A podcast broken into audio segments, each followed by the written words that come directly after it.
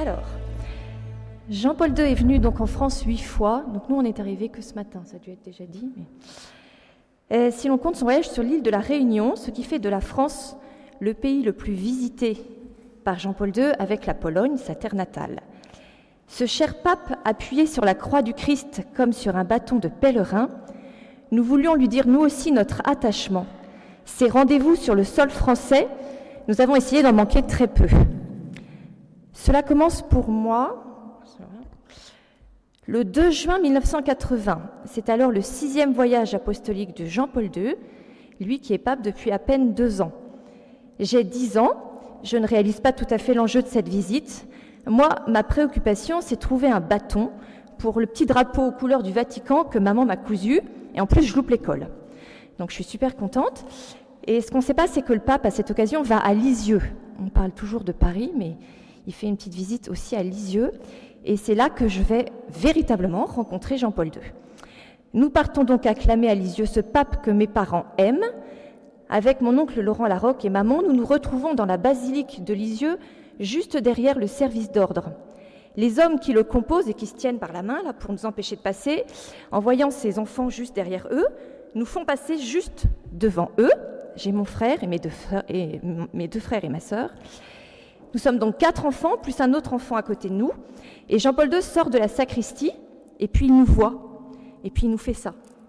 Hein, évidemment, nous, on reste là où on se trouve, complètement éberlué. On nous a dit que, parce qu'à l'époque, hein, il n'y a pas les téléphones portables, il n'y a pas tout ça. Hein. c'est un peu une autre génération.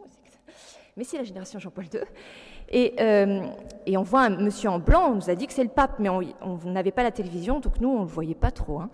Mais ce monsieur en blanc s'approche, et, je le revois encore nous faire ce signe-là. Nous, on ne bouge pas. Et donc, il va, il va quitter euh, l'allée. Et du coup, c'est un peu le, le branle-bas de combat, je me souviens, parce qu'il s'en va. Et il vient nous voir. Et là, il va nous prendre contre, contre lui et nous bénir et nous imposer les mains avec ce regard que même du haut de mes dix ans, je n'ai pas oublié. Un, un regard d'une tendresse infinie. Et ça, c'est ma première rencontre avec le pape. Euh, c'est en 1980. Cette même année, Vincent ira, lui, pendant les vacances de Pâques, voir le pape, mais il le verra de moins près. Nous nous sentons proches de lui, et, tellement proches de lui que lorsque l'attentat du 13 mai 1980 va, arriver, on va vraiment pleurer euh, un, être cher. Alors, c'est vrai que nous, nous avons eu la chance de l'avoir tout près, mais déjà, ce souffle qu'il a, lancé euh, depuis son, élection, même nous, du haut de nos dix ans, là, on se rend bien compte que, dans nos familles, en tous les cas, quelque chose bouge. Et, ce pape, euh, on va, pleurer comme s'il faisait partie de notre famille.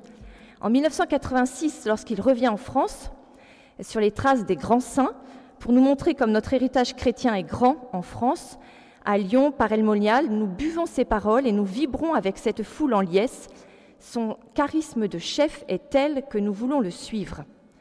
Au JMJ de Compostelle, et c'est alors son 43e voyage apostolique, c'est la découverte de ces rassemblements internationaux. C'est intense, extraordinaire, fatigant, un peu énervant aussi parce que les Italiens nous piquent notre place. J'espère qu'il n'y a pas d'Italiens dans la salle. On est catho, mais on est français et on défend son territoire. Le thème de ces JMJ est Je suis le chemin, la vérité et la vie et Jean-Paul II, en bon pasteur, nous ouvre la route pour suivre ce chemin. En fidèle lieutenant du Christ, il nous parle pour de vrai. Il veut le meilleur pour nous. Il marque durablement cette génération dont nous faisons partie et que l'on appellera la génération Jean-Paul II. Oui, parce que nous, on est. Moi, j'ai passé la cinquantaine déjà. Euh, on fait quand même partie de la génération Jean-Paul II, puisqu'en fait, on a, grandi vraiment euh, avec Jean-Paul II. Et en 1993, donc, euh, nous nous marions. Denver, aux États-Unis, c'est quand même un petit peu loin pour aller rencontrer le pape. Et c'est à l'occasion de la rencontre mondiale des familles avec le Saint-Père, dans le cadre de l'année de la famille en octobre 94, que nous retrouvons Jean-Paul II à Rome. Alors, nous voulons rejoindre le pape, mais on, ne sait pas trop comment. Et bon, finalement, on trouve un, un car qui part de la Châtre, dans le Berry, où habitent mes parents. Euh, on retrouve ce car, on s'inscrit, beaucoup de personnes âgées dans, le car pour l'année de la famille. Et puis, petite anecdote qu'il faut quand même raconter. Euh, au moment de partir, il y a une jeune fille qui monte euh, dans le car et qui nous demande de bien prier pour elle, parce qu'elle rentre le lendemain dans une communauté que l'on ne connaît absolument pas, la famille missionnaire de Notre-Dame. On a appris comme ça la, la connaissance de cette, euh, de cette communauté qui nous a beaucoup apporté par la suite. C'est une jeune fille brûlée. Alors, je sais pas. Ah, ben oui, c'est elle qui s'occupe des, des, Ah, ben on a prié pour elle.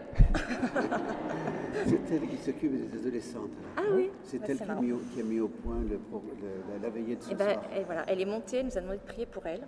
Alors, euh, on s'est exécuté. On a dû bien le faire alors. hein. C'est. Voilà, une sainte du Berry d'ailleurs.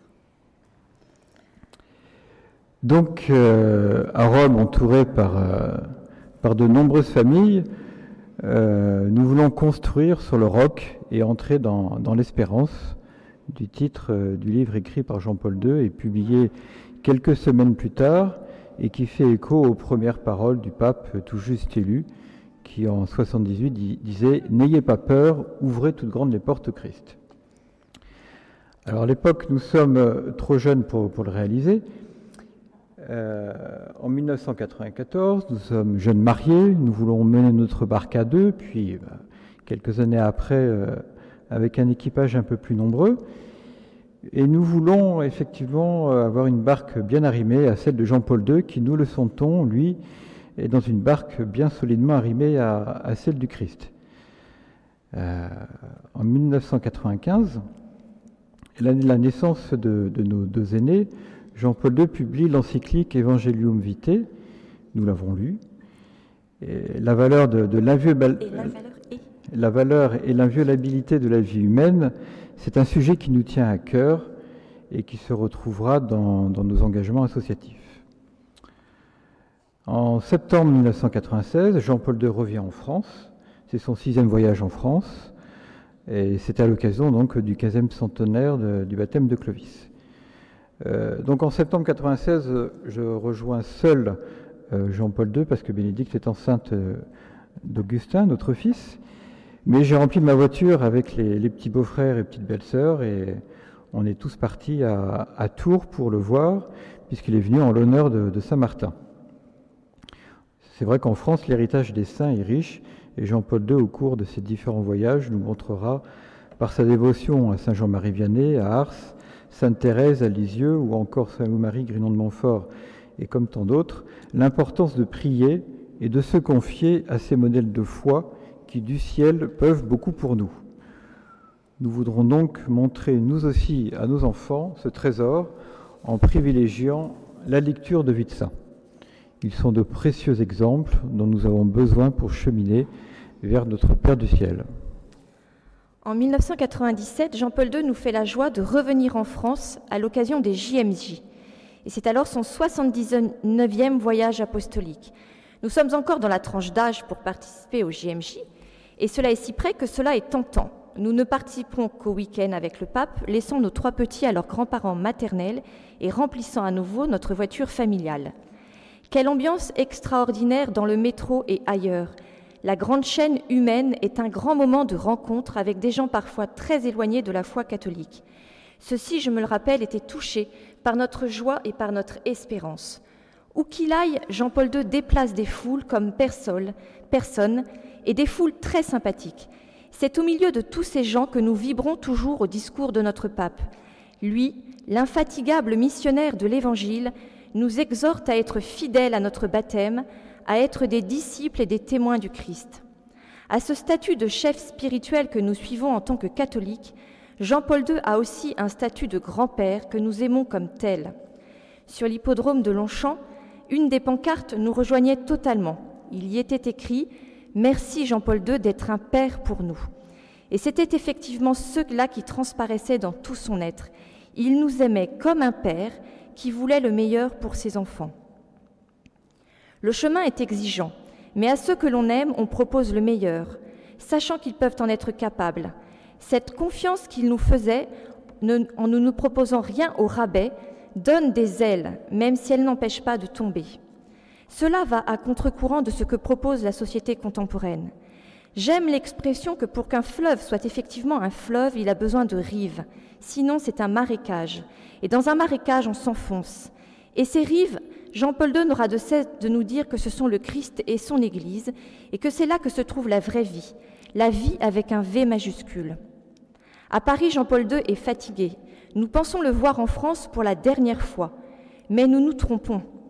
En 2004, profondément affaibli par la maladie, celui qui aime tant la Sainte Vierge revient à Lourdes pour la deuxième fois, à l'occasion du 150e anniversaire de la promulgation du dogme de l'Immaculée Conception. Les 14 et 15 août, nous vivons un temps extraordinaire avec ce pape qui est pourtant si, si fragilisé. C'est son 104e voyage apostolique. Ce chiffre est vertigineux. Jean-Paul II est sur tous les chemins, par tous les temps, et sans compter sa fatigue. Laissant nos enfants à nouveau à leurs grands-parents, nous partons pour le Pélé national de Lourdes en tant qu'hospitaliers pour être au plus près de Jean-Paul II. Nous le voyons prendre l'ascenseur de la salle où nous servons. Nous sommes profondément touchés par sa faiblesse et son courage. Les larmes aux yeux, conscients d'être auprès d'un géant de la foi, nous sommes là pour lui dire merci. Merci pour votre tendresse, reflet de celle de Dieu. Merci pour votre exigence, reflet de l'amour que vous nous portez. Merci pour ces kilomètres parcourus pour venir à notre rencontre. Merci pour votre vie donnée. En 2005, Jean-Paul II publie son dernier livre, Mémoire et identité, peu de temps avant sa mort. Il a encore des choses à nous dire. Il sera mon livre de chevet à la maternité en juillet, à la naissance de Marie-Liesse. Le 2 avril, nous apprenons sa mort. Nous sommes à la fois profondément tristes, mais heureux également. Notre bon pape Jean-Paul II est arrivé à bon port, nous en sommes persuadés. En 2009, à l'occasion d'un voyage à Rome, tous les deux nous tenons à aller sur sa tombe se recueillir et tout ému lui redire merci pour tout ce qu'il nous a apporté durant de longues années. Nous revendiquons avec fierté notre appartenance à la génération Jean-Paul II. Merci Saint Jean-Paul II de continuer de votre ciel à veiller sur nous. En tous les cas, ce fut une, très grande grâce que je n'ai pas du tout réalisé sur le moment, si ce n'est que je voyais maman et mon oncle que vous connaissez, euh, Laurent, euh, très très ému. Quand je me suis retournée, j'ai bien vu qu'il y avait un truc qui s'était passé. Mais moi, encore une fois, ce pape, je l'avais jamais vu. Et, puis il s'est approché de nous et il nous a embrassés en nous prenant dans ses bras. J'avais l'impression que c'était normal. Hein, euh. Après, j'ai réalisé que non, j'avais vécu un truc incroyable et, que ce, regard, je, m'en souviens encore. Mais je crois que ces petites, euh, ces petites rencontres, ces moments où on a vu le, pape à, Lourdes, moi je me souviens très bien de, son regard où le pape était complètement diminué, euh, vraiment affaibli, il était sur euh, sa chaise roulante. et on avait l'impression qu'il regardait intimement chaque personne et qu'il avait toujours quelque chose à dire à chaque personne. Et moi je me rends compte que toutes ces, toutes ces rencontres, ces, ces visites, euh, ça, permet de voir l'Église euh, aussi proche que, ce bon pape était proche, euh, proche de nous, proche de, tout le monde, et de ne pas voir l'Église comme une personne morale éloignée, donnant des règles incomprises.